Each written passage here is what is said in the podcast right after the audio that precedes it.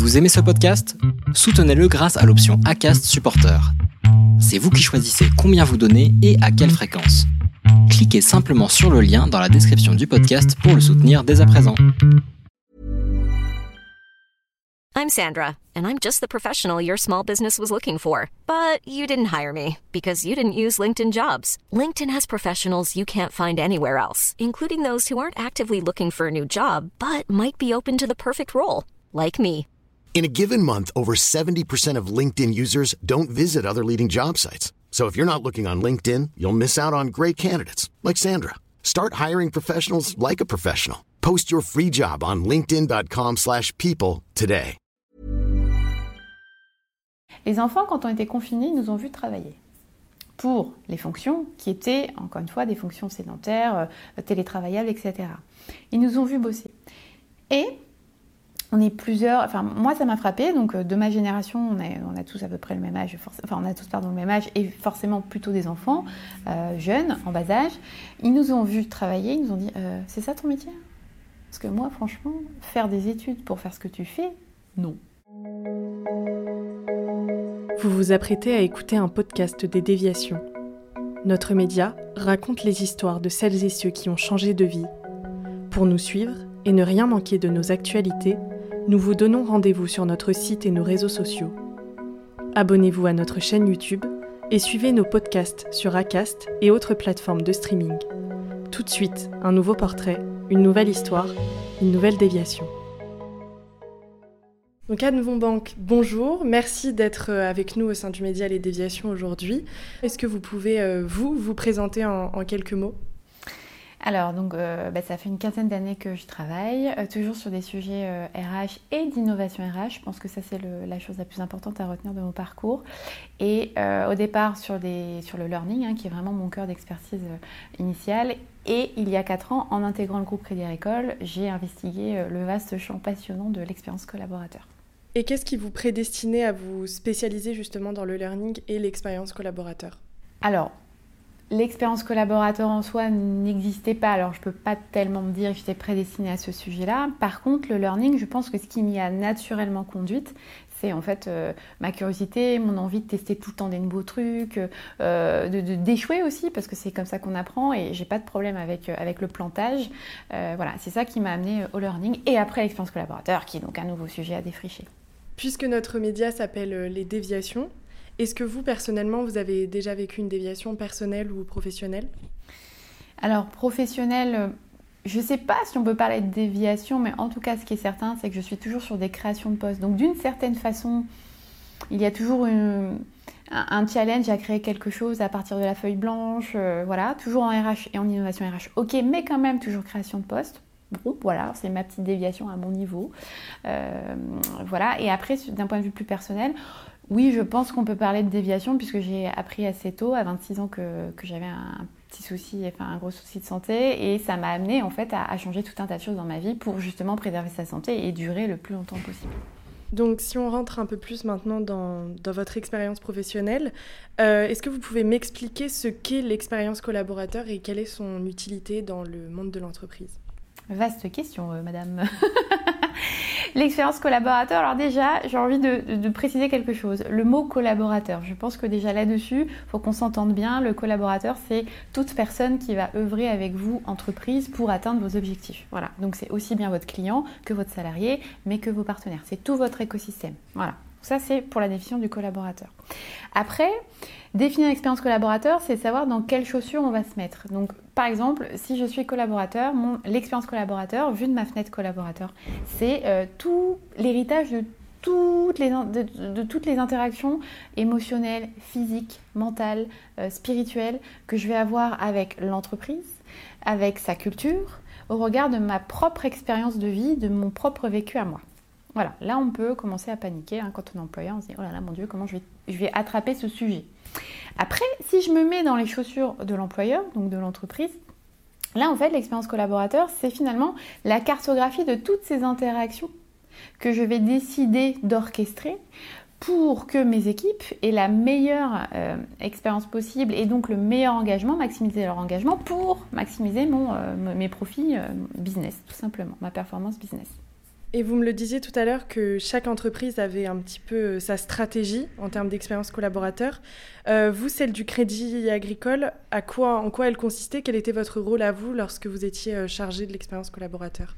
Alors, moi, encore une fois, c'est ce qui est intéressant avec cette histoire-là, c'est que je suis arrivée sur une création de poste. Hein. Donc, euh, effectivement, j'étais embauchée au Crédit Agricole, au groupe Crédit Agricole, euh, SA plus précisément, pour euh, finalement défricher le sujet. C'était il y a 4 ans, on se demandait, mais qu'est-ce que c'est que l'expérience collaborateur? Est-ce qu'on doit y aller Pas y aller? À quoi ça sert? Comment ça se mesure? Etc. etc. Bon. Et ce qui est intéressant, c'est que la personne qui m'a recruté, mon manager de l'époque, venait du monde de la relation client. C'était pas une RH. J'étais pourtant la DRH, mais c'était pas une RH. Et c'est là que c'est intéressant parce que je pense que très intuitivement, elle s'est dit Bon, ben, je vois que dans le monde de la relation client, le sujet de l'expérience client est important pour pouvoir en fait maximiser euh, sa performance business. Mais comment je peux, je peux euh, utiliser les mêmes mécanismes côté expérience collaborateur? Donc voilà, donc j'ai été recrutée pour ça. Et qu'est-ce que j'ai fait à partir de là? En fait, donc moi, j'étais à la holding. Hein, et la holding, son rôle, c'est de pouvoir euh, permettre à ses filiales d'avancer euh, sur certains sujets euh, en fonction de leurs besoins, en fonction de là où ils sont. Bon, et alors sur l'expérience collaborateur, ça veut dire quoi concrètement? Ça veut dire que, en fait, j'ai piloté une grosse étude parce que je voulais pas faire un truc à moitié, je voulais pas faire un petit PowerPoint pour expliquer ce que c'est que l'expérience collaborateur, ça n'avait pas trop d'intérêt. Donc c'était une étude vraiment qui, a été fantastique. Enfin, on a, on a rencontré euh, tellement de gens euh, différents, différentes entreprises. Je me suis fait aider d'un cabinet, hein, c'était Mazar à l'époque. Et euh, Caroline, Gauthier, Yann ont fait un travail extraordinaire pour livrer effectivement ces différents livrables. Donc, un état de l'art, qu'est-ce que l'expérience collaborateur, à quoi ça sert, comment ça marche, de quoi on parle, hop, voilà. Et puis après, une un recueil d'une centaine de pratiques quasiment marché. Hein, euh, on, avait des pratiques de tout un tas d'entreprises différentes, des secteurs différents, des rôles différents. Euh, et, là où ça devient intéressant, parce que le recueil de pratiques en soi, vous dites ok, je vais sur Google, je, cherche, je trouve. Hein, donc voilà. Donc super, vous avez compilé des pratiques, euh, ok, c'est cool, mais à quoi ça sert? Là où c'est devenu intéressant, c'est que ce recueil des pratiques, en fait, eh bien, nous l'avons étudier, analyser chaque pratique a été passée au crible de notre propre culture d'entreprise pour vérifier la compatibilité et se dire ok, si cette pratique est compatible, fine, on n'en parle pas, on peut la mettre en place. Si cette pratique n'est pas compatible, on n'en parle pas non plus, ça sert à rien d'aller plus loin.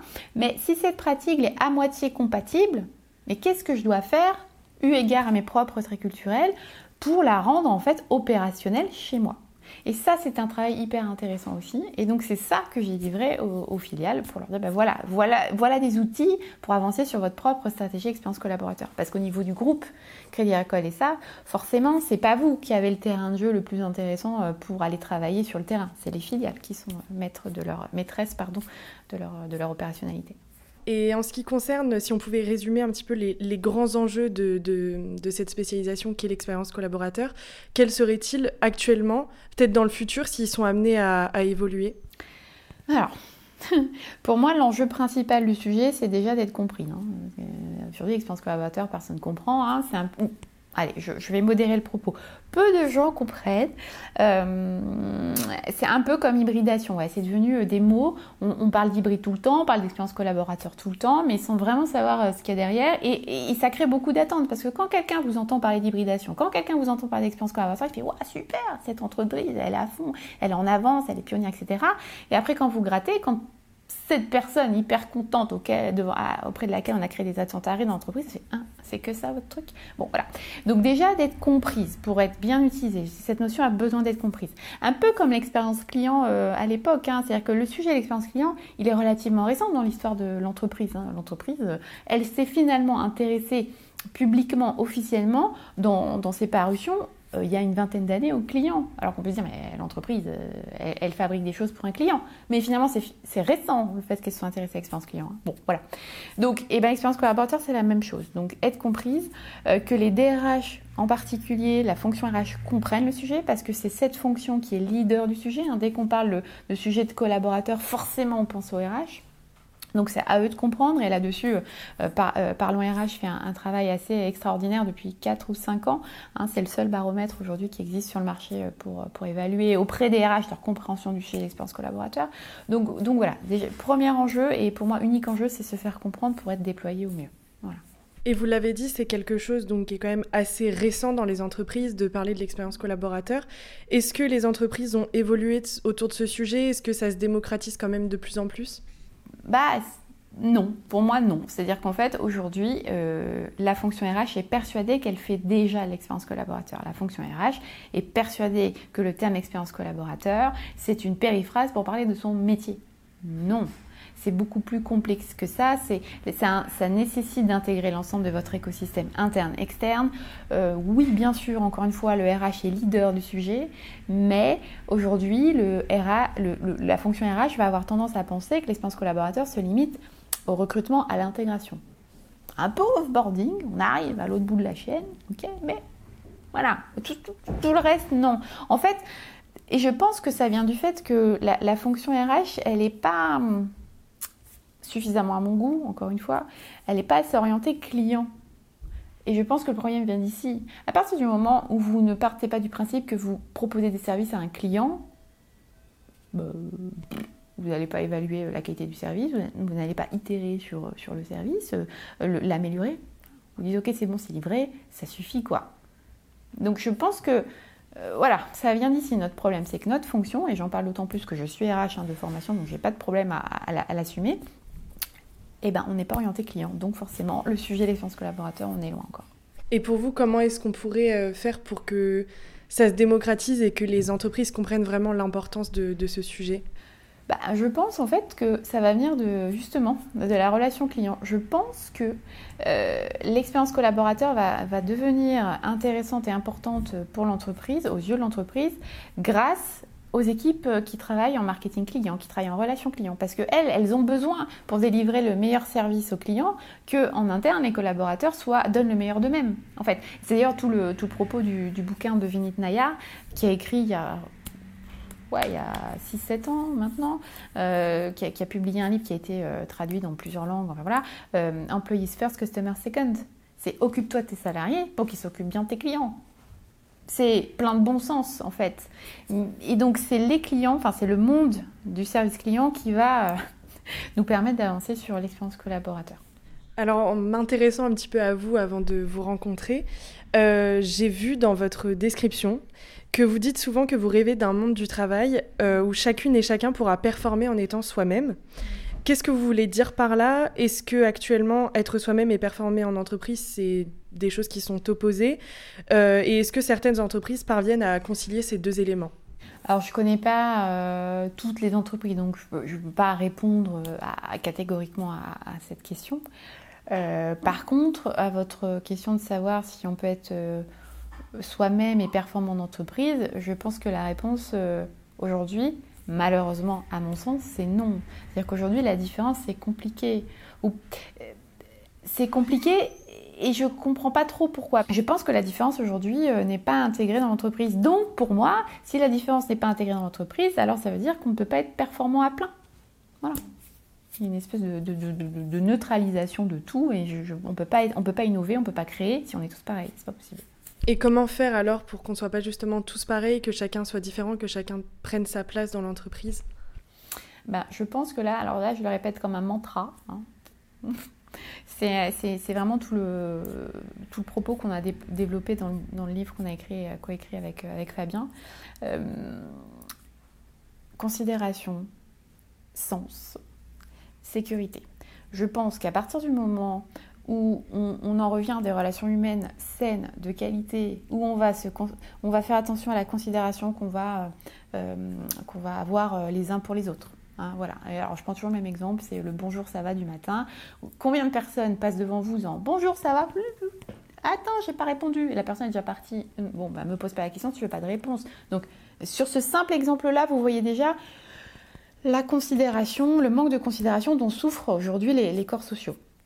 Première chose. Deuxième chose, euh, le sens. Bon, bah, de toute façon, les déviations, c'est pas à vous que je vais expliquer que le sens, c'est un sujet en entreprise. Voilà, donc redonner du sens, enfin, redonner du sens, permettre à chacun de trouver son sens en entreprise. Je pense que ça, c'est la deuxième clé qui, fera, qui va mettre tout le monde d'accord.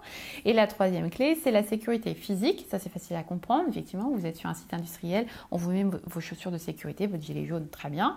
Mais quand vous êtes en bureau comme moi, par exemple, la sécurité psychologique, là, va prendre beaucoup plus de place que la sécurité physique. Et donc, mettre en sécurité ces équipes, à la fois physiquement et psychologiquement, ça veut, ça veut bien dire qu'il y, a des, qu'il y a un effort à fournir pour que la personne soit dans les bonnes conditions pour travailler. Voilà, donc euh, moi je pense que si on revient à considération, sens et sécurité, il n'y a plus de problème de différence, je ne sais pas quoi, j'en sais rien, on est performant parce qu'on est humain, tout simplement. Et dans votre parcours, vous définissez euh, deux fils rouges. Mm. Euh, la coalescence de Franck Bournois et les quatre compétences du 21e siècle, décrites par Jérémy Lamry. Euh, pourquoi ces éléments sont importants à vos yeux et en quoi ces deux choses vous guident et vous ont guidé dans votre carrière?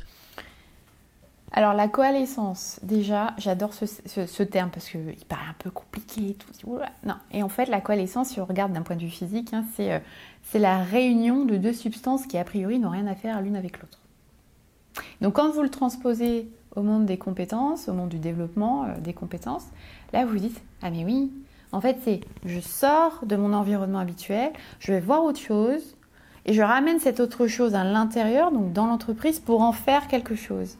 Et, en fait, c'est après que vous allez trouver les notions de sérendipité, etc. etc. Mais donc je trouve que Franck Bournois, qui est actuellement le directeur de le SCP Europe, quand il a parlé de, ce, de, cette compétence-là, je trouvais ça extraordinaire parce que c'est ce que je fais au quotidien. Je passe mon temps à sortir, je passe mon temps à, aller à droite, à gauche pour essayer de trouver des idées, essayer de comprendre, faire des liens. Donc ça, voilà, la coalescence, c'est pour ça que ça me guide vraiment au quotidien depuis que je bosse. Et l'autre sujet, c'est les compétences effectivement de Jérémy Lannery. Donc ces quatre compétences, c'était les 4 C, c'est assez facile à retenir communication, coopération, esprit critique, curiosité, enfin créativité, pardon. Et ça, bah, ça c'est ce que je fais euh, tout le temps en fait. Euh, pareil, c'est les soft skills que, qui me définissent le mieux, je pense.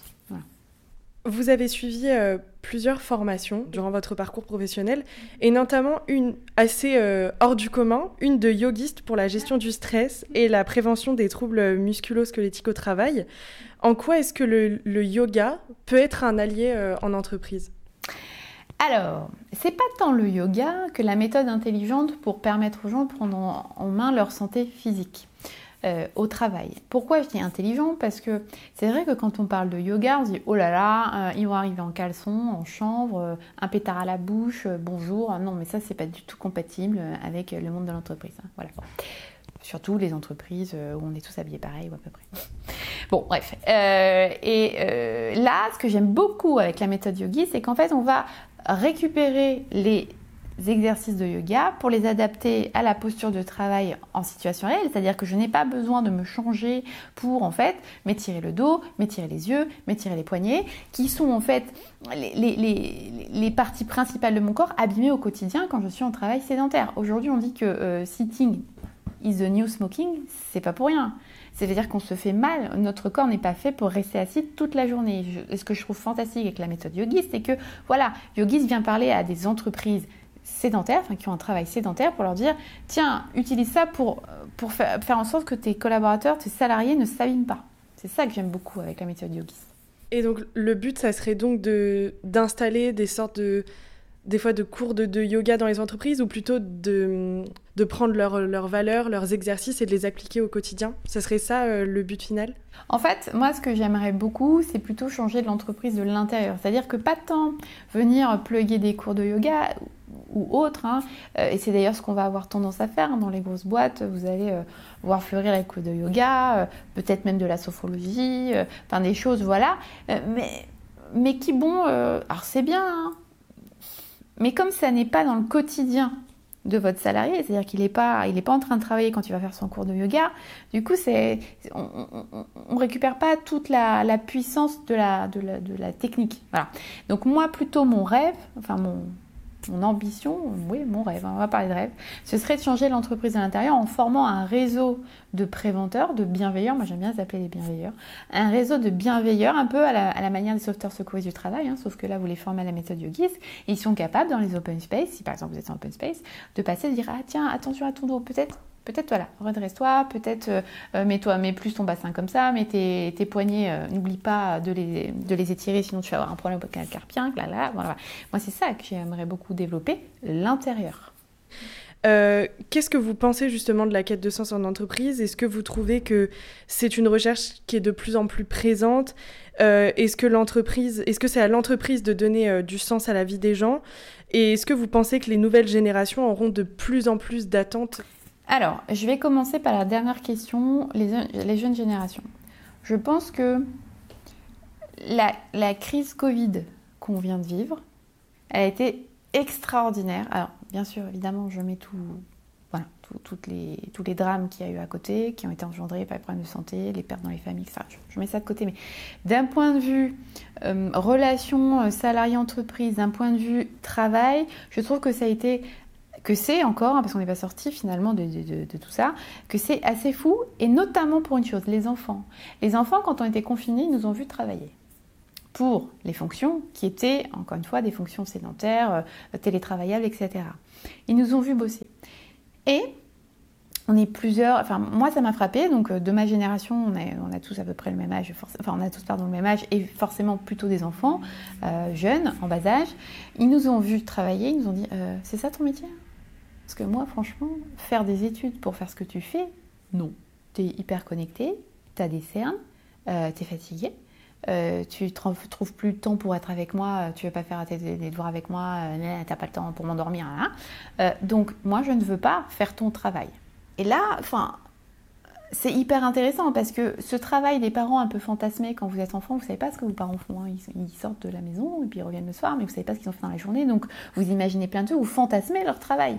Bon voilà, là ils l'ont plus du tout fantasmé. Hein. Donc euh, le discours travaille bien à l'école pour avoir un bon métier. Euh, c'est quoi un bon métier? Les questions sont arrivées. C'est quoi un bon métier? Ben, bon, en tout cas c'est pas le tien. Hum, ok, bon, c'est le premier truc. Après, euh, quand il y a eu le, je pense que, enfin quand on parle des jeunes je, moi, j'aime pas trop parler des jeunes parce que je, je trouve que c'est assez clivant. Et, la seule chose que je reconnais aux jeunes et que j'aime beaucoup avec cette population, c'est qu'elle dit tout haut ce que tout le monde pense tout bas. Voilà. Je pense qu'en fait, elle va affirmer haut et fort des choses que euh, les plus seniors, les plus âgés ne vont pas oser parce que c'est pas, ils n'ont pas été élevés comme ça, parce qu'en entreprise ils ont déjà des codes, ils sont déjà donc un peu déformés, euh, voilà. Et euh, ce qui s'est passé pendant le Covid, il y avait une grosse étude qui avait été faite par par KPAM, qui est qui est un cabinet qui gère, enfin qui gère, qui analyse pardon les verbatims.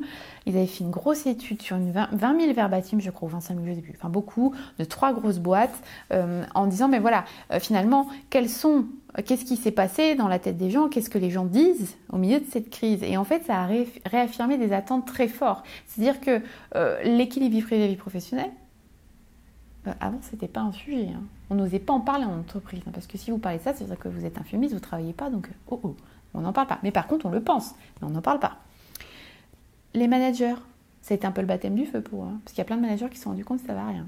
Quand on est effectivement dans des entreprises où il y a beaucoup d'échelons hiérarchiques, et que vous avez même des managers de deux personnes, voire d'une personne, euh, ça pose question sur le rôle managérial. Donc c'était très dur pour beaucoup de managers qui se sont rendus compte qu'ils étaient bipassés très vite par leurs équipes en période de crise, donc ils ne savaient plus rien, qu'en fait c'était des passe-plats, oh, catastrophe. Bon voilà, donc on a vu ça. Donc les jeunes, les jeunes, enfin encore une fois j'aime pas les jeunes, j'ai l'impression que c'est comme on est dans un zoo, bref.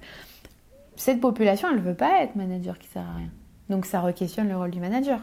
Ça, dans cette étude, le sujet des conditions de travail est ressorti très fort. Je veux travailler dans des bonnes conditions. Je refuse tel et tel traitement dans mon exercice de mon travail.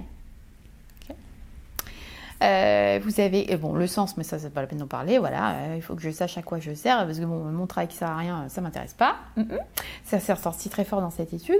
Et voilà. Et donc en fait, la jeune génération, elle, tout ça, elle va l'affirmer. Et on le voit bien hein, dans, les recrutements, euh, dans les entretiens de recrutement, on a des questions qu'on n'avait pas avant. On a des questions très assumées sur il y, a, du télétravail chez vous? Ils proposent quoi le CE avant, on n'osait pas, enfin jamais, même, moi, je suis pas si vieille, mais enfin, ça je me rends compte que je suis vieille en fait par rapport plus jeune. Euh, j'aurais jamais osé poser ces questions, de peur de ne pas avoir le job. Voilà.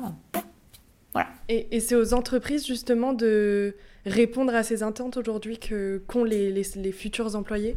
Mais moi, je pense. Alors, c'est une bonne question que vous posez parce que aujourd'hui, l'entreprise, c'est compliqué pour elle, hein, parce que euh, elle a envie de plaire à tout le monde, pour recruter un maximum de personnes, parce qu'on est un peu en galère de recrutement tous, hein, donc euh, voilà.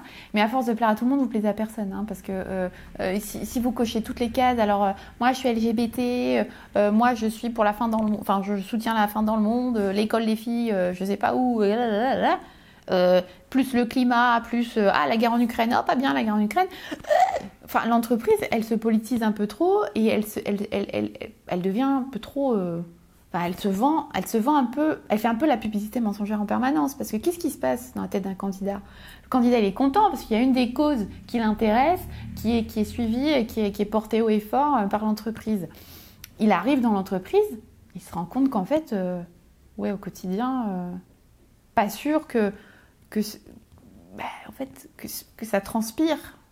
Donc, je pense que l'entreprise elle ne doit pas répondre aux attentes de tout le monde. L'entreprise, elle doit être qui elle est. Point. C'est tout. Euh, et puis, elle attire les gens qui sont compatibles avec elle. Et puis voilà.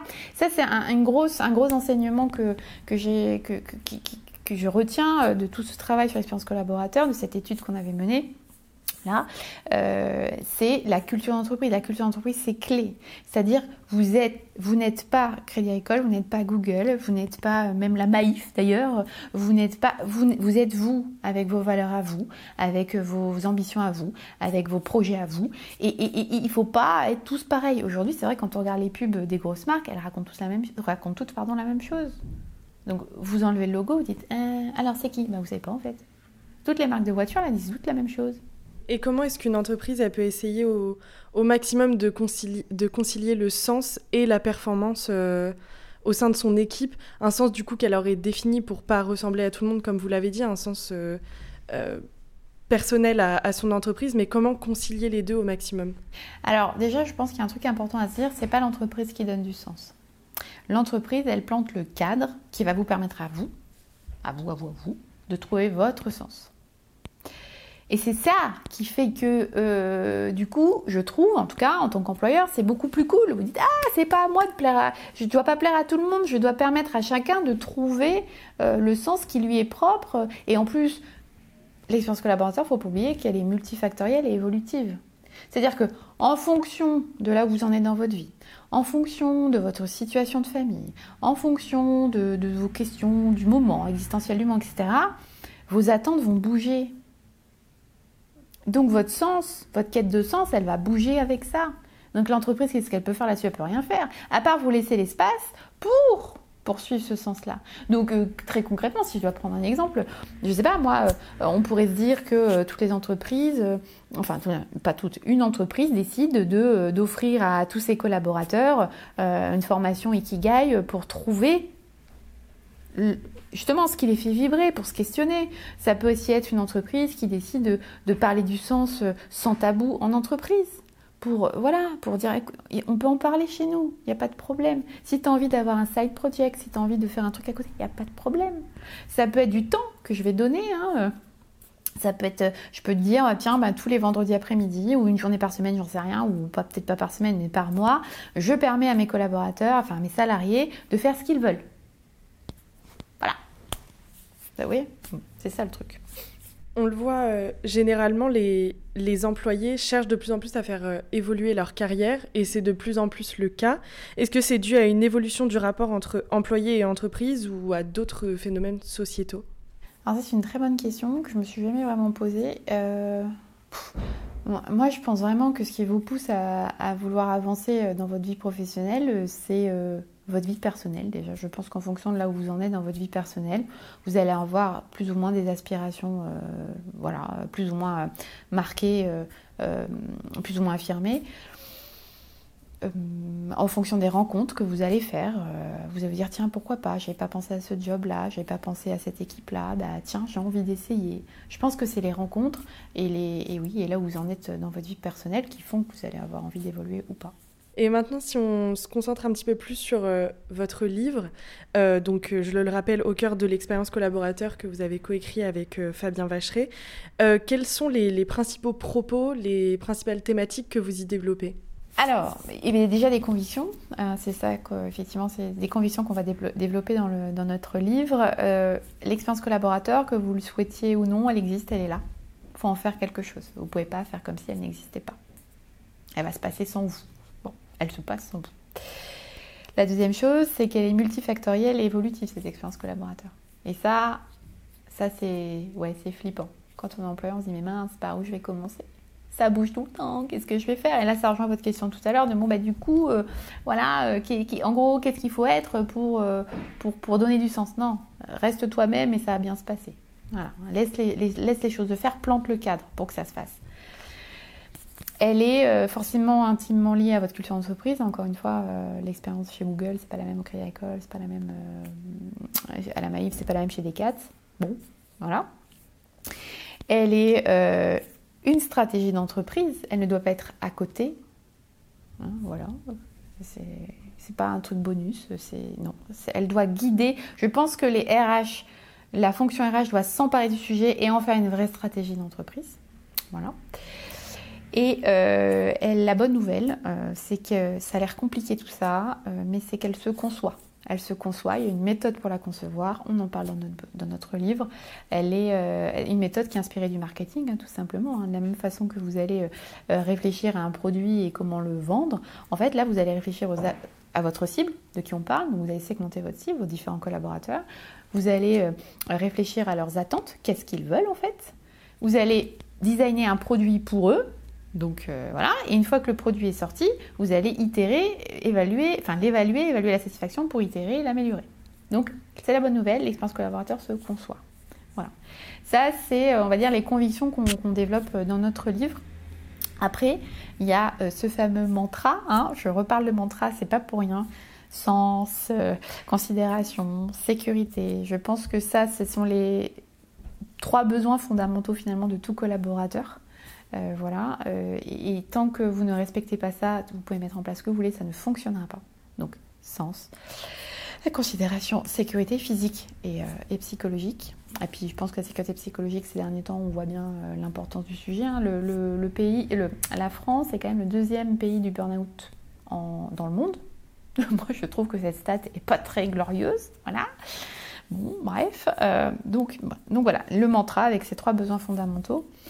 Et après, alors ça c'est pas forcément dans notre livre, en tout cas on l'a pas abordé comme ça, mais c'est un, sujet que j'ai envie de défendre euh, à la table ronde, c'est euh, le retour euh, de, enfin si, si on peut parler de retour, parce que c'est parti il y a très, très très longtemps, ça revient doucement, l'intelligence spirituelle. C'est-à-dire qu'en fait, aujourd'hui, on voit de plus en plus d'articles sur l'intelligence spirituelle, on a des chaires d'intelligence spirituelle qui se, qui se créent au sein des grandes écoles, on a une association euh, management et spiritualité au travail, euh, voilà. Et forcément, ça fait peur la spiritualité. On se dit oulala, oulala, on va avoir plein de sectes, mon Dieu, catastrophe, de quoi on parle euh, C'est religieux, mais on est laïque.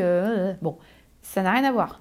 L'intelligence spirituelle, et il y a un très beau documentaire qu'a fait Valérie Seguin bah, il y a peut-être deux mois, il est sorti il y a deux mois, où elle explique, euh, en rencontrant différents professionnels, ce qu'est l'intelligence spirituelle et comment ça fonctionne. Et en fait, l'intelligence spirituelle, c'est ni plus ni moins que le retour à plus d'humanité, c'est-à-dire à des liens sains, humains, euh, à des rapports directs, à un vrai lien social et, et toute la richesse de ce lien-là.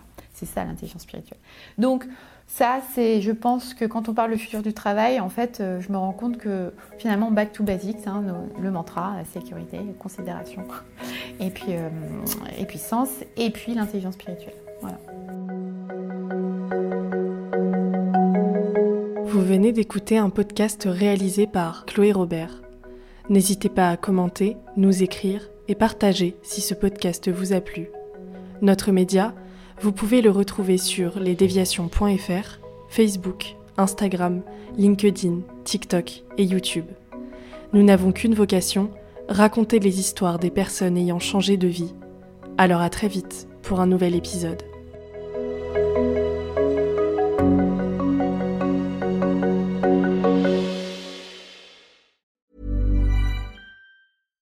Hi, I'm Daniel, founder of Pretty Litter. Cats and cat owners deserve better than any old-fashioned litter. That's why I teamed up with scientists and veterinarians to create Pretty Litter. Its innovative crystal formula has superior odor control and weighs up to 80% less than clay litter. Pretty Litter even monitors health by changing colors to help detect early signs of potential illness. It's the world's smartest kitty litter. Go to prettylitter.com and use code ACAST for 20% off your first order and a free cat toy. Terms and conditions apply. See site for details.